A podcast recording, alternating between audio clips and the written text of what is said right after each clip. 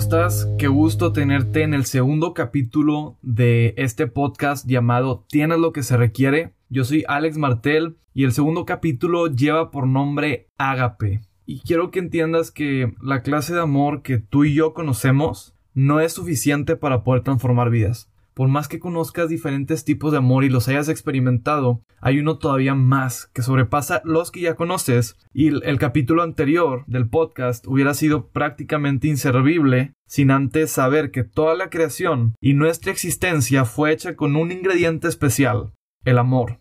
Y es este sentimiento que supera por mucho nuestro limitado conocimiento de lo que sabemos de lo que es el amor.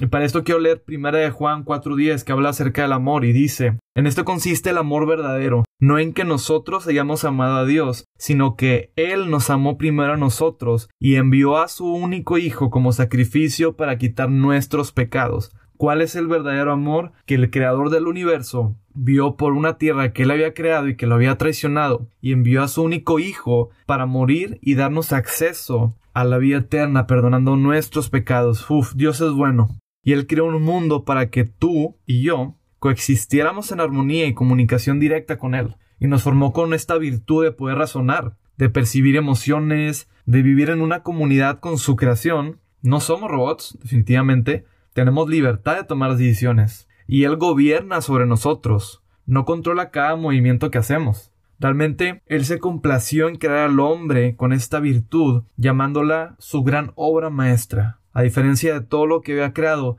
Dios te llamó su gran obra maestra. Wow, y todo era bueno, hasta que un día la humanidad le falló. Y tú y yo estamos incluidos ahí, ¿eh? Desobedecimos la única indicación que se nos fue dada a respetar, que de entre todo el huerto que teníamos y éramos satisfechos, no probáramos del fruto del bien y del mal. Y si quieres leer esta historia puedes encontrarla completa en Génesis 3. ¿Y sabes algo? Dentro del huerto, fíjate bien, dentro del huerto todo estaba satisfecho y en completo orden. Cada cosa funcionaba perfectamente. Pero fue hasta que la serpiente, Satanás encarnado, sedujo el orgullo del humano, haciéndonos creer que podíamos llegar a ser como Dios, o independientes de Dios. Y esta idea de querer ser autónomos de la gracia que nos había dado el Padre trastornó nuestra identidad, esta identidad inicial, provocándonos una caída y separación espiritual, que la podemos ver hasta el día de hoy. En ese momento, dice la Biblia que se abrieron los ojos de los primeros dos seres humanos y sintieron vergüenza por su desnudez. Eh, en ese momento que se había transgredido la indicación, es que sentimos esta vergüenza porque habíamos burlado la indicación más importante a seguir, y esto ofendió de gran manera a Dios. Y pagamos las consecuencias de ello, teniendo que salir del Edén y trabajando la tierra para ganarnos el día a día, pero sobre todo nos costó esa conexión, esa conexión santa que teníamos en un inicio, puesto que ahora ya éramos transgresores y Dios no puede mezclarse con el pecado. Y a pesar de todo, es muy difícil entender cómo Dios no dejó de amarnos. Porque en ese momento, cuando veía cómo le fallábamos deliberadamente la creación que él había hecho, pudo haber decidido acabar con todo lo creado. Así de fácil y sencillo. Estaba en todo su derecho como autor de la humanidad para hacerlo. Si tú haces un cuadro de pintura y no te gusta, puedes romperlo y pues realmente nadie puede enojarse contigo porque tú lo hiciste. Es algo así como el chasquido de Thanos, el villano de los Vengadores, un segundo y boom, borrón y cuenta nueva. Y realmente si hubiera hecho esto, Dios seguiría siendo todopoderoso y glorioso. Pero para nuestra fortuna, Dios no piensa como tú y yo lo hacemos. De hecho, es prácticamente todo lo contrario. Es por naturaleza amoroso, tolerante, bondadoso, justo, generoso, y sin merecerlo nosotros nos brindó una segunda oportunidad de relacionarnos correctamente con Él. Pero lo hizo bajo nuevas condiciones para poder seguir conviviendo en armonía. Así que le prometió a los primeros humanos Adán y Eva que un día, de entre su simiente, dentro de su descendencia, vendría un aquel que atacaría a la serpiente. Así que por todas las definiciones que conoces tú del amor, existe otra más, el amor de Dios hacia nosotros. Y este amor se le conoce en la cultura griega como ágape, y solo lo, podemos experimentar estando en una relación directa con Él, con Dios. Desde el momento en que nacemos, de nuestro nacimiento, ya requeríamos del perdón de Dios. Esto es debido a que nosotros heredamos la misma naturaleza pecaminosa de nuestros antepasados Adán y Eva. Somos orgullosos, siempre habrá algo de nosotros, un pequeño pero natural deseo de querer ser independientes y autónomos, de no querer depender de un Dios ni de rendirle cuentas, y un oscuro anhelo de valer más que los demás, de primero ver por nosotros eh, nuestros propios intereses y tratar de enriquecernos o ganar influencia para poder satisfacer nuestros deseos carnales. Pero fíjate lo que habla la Biblia acerca de, de esto. Dice, pues la paga que deja el pecado es la muerte, pero el regalo que Dios da es vida eterna por medio de Cristo Jesús, nuestro Salvador. Romanos 6, 23. Por medio de Cristo Jesús, nuestro Señor. Tu naturaleza humana no es muy distinta a la de tus amigos, a la de tus papás, maestros, hermanos, a la de tu vecina chismosa o incluso a tu pastor o líder en caso de que vayas a una iglesia. Todos somos transgresores de la ley, de diferentes maneras, pero lo hacemos. Y ese es el motivo principal por el cual el mundo está lleno de maldad.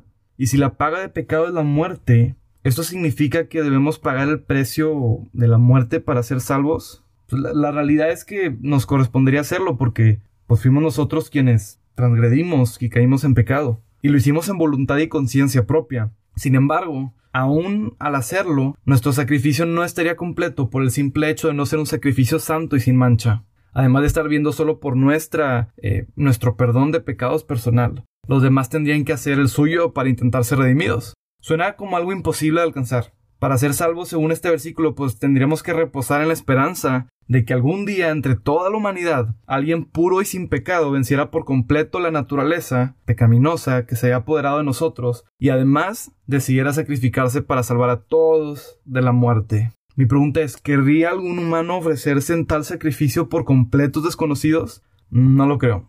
Sinceramente, y creo que si aún si existiera esa persona, probablemente solo lo haría por algunos cuantos que ama, no por todos los demás. Sería casi humanamente imposible. Pero Dios sí lo hizo, por medio de Cristo, porque Él era 100% hombre, pero también 100% Dios. Y la gracia triunfó sobre la condenación, y Él decidió, por amor a su creación, remover la mancha imborrable del pecado en sus hijos. Entonces Jesús abandonó voluntariamente su trono en el cielo para hacerse hombre de carne y hueso palpable en la tierra, sin dejar de ser Dios, y se convirtió en ese candidato sin pecado perfecto que cumplía las expectativas para ofrecerse como sacrificio vivo y entonces vencer a la muerte que nos correspondía a nosotros.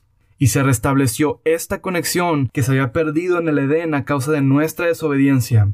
Además de que aprovechó esta visita terrenal para enseñarnos pues todas las lecciones que vemos en la Biblia y cómo podemos vivir de la manera correcta y seguir nuestro propósito por el cual fuimos creados. En la Biblia podemos encontrar todos estos y yo te aseguro que si te das el tiempo y la tarea de leerlos, de leer la Biblia, vas a cambiar tu vida. Hoy en día tenemos al Espíritu Santo como una garantía de que Dios regresará. Y me gusta cómo Tim Keller es un autor cristiano.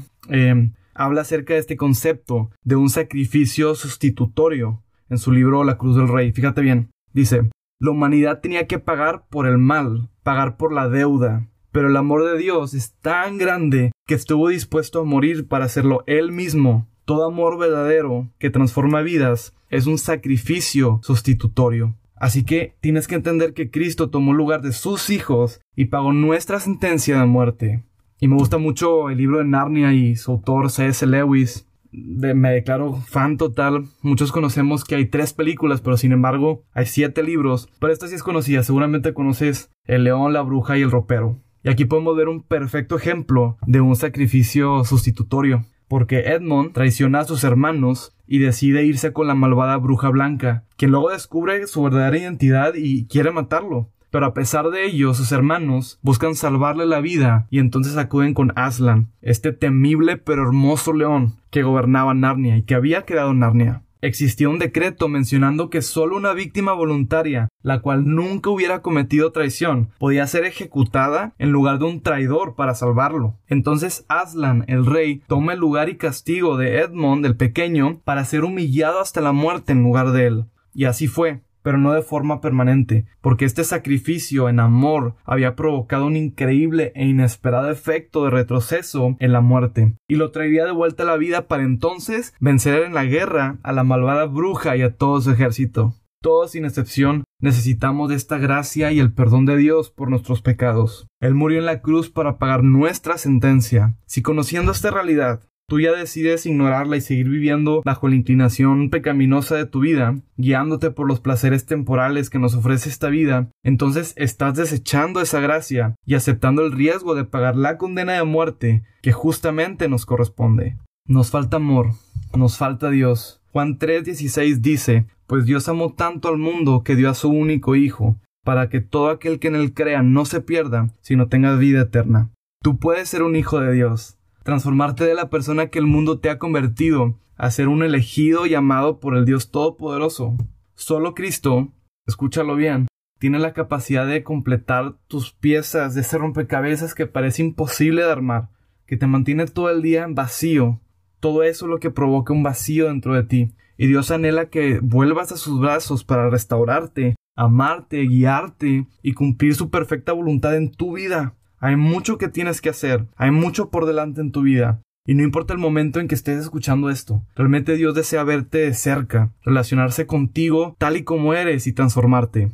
Te ama tanto que no te va a dejar en la misma condición en la que llegas. No necesitas nada más que reconocer tu pecado y confesar con tus propias palabras que Jesús murió y revivió para pagar tus pecados. Y todo esto es cuestión de fe. Y es un don, es un regalo gratuito. El resto de tu historia vas a irla descubriendo poco a poco durante el caminar y durante tu vida. Primera de Juan 1.9 Pero si confesamos nuestros pecados a Dios, Él es fiel y justo para perdonarnos nuestros pecados y limpiarnos de toda maldad. Puedes estar seguro que Dios te va a acompañar en cada paso que des en esta nueva aventura. Él siempre va a estar de cerca contigo. A pesar de que no lo puedas ver físicamente, sí vas a poder experimentarlo por medio de, de, su Espíritu Santo. Vivir en Cristo es girar de la dirección a la que ibas hacia otra completamente distinta, pero seguramente mejor. Finalizo con esta pregunta. ¿Estás listo para dejarte impactar por el amor de Dios? Te espero en el siguiente capítulo.